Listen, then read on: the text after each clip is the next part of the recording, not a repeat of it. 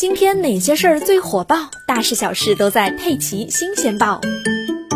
当地时间八月三十日，美国中央司令部司令肯尼斯·麦肯齐宣布，美军已经完成从阿富汗撤出的任务。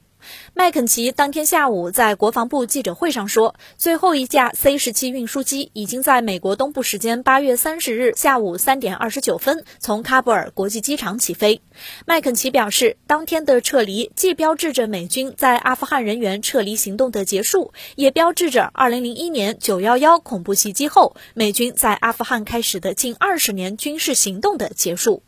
据喀布尔新闻网消息，当地时间八月三十日晚，最后一批美军撤离后，喀布尔机场附近发出密集的枪声。当地媒体一开始还误以为是发生了交火，后来根据核实，这是塔利班人员鸣枪庆祝美军撤离，结束为期二十年的战争。美军撤离之后，塔利班高级成员瓦西克在其社交媒体上表示，祝贺所有阿富汗人从美国占领下解放和独立。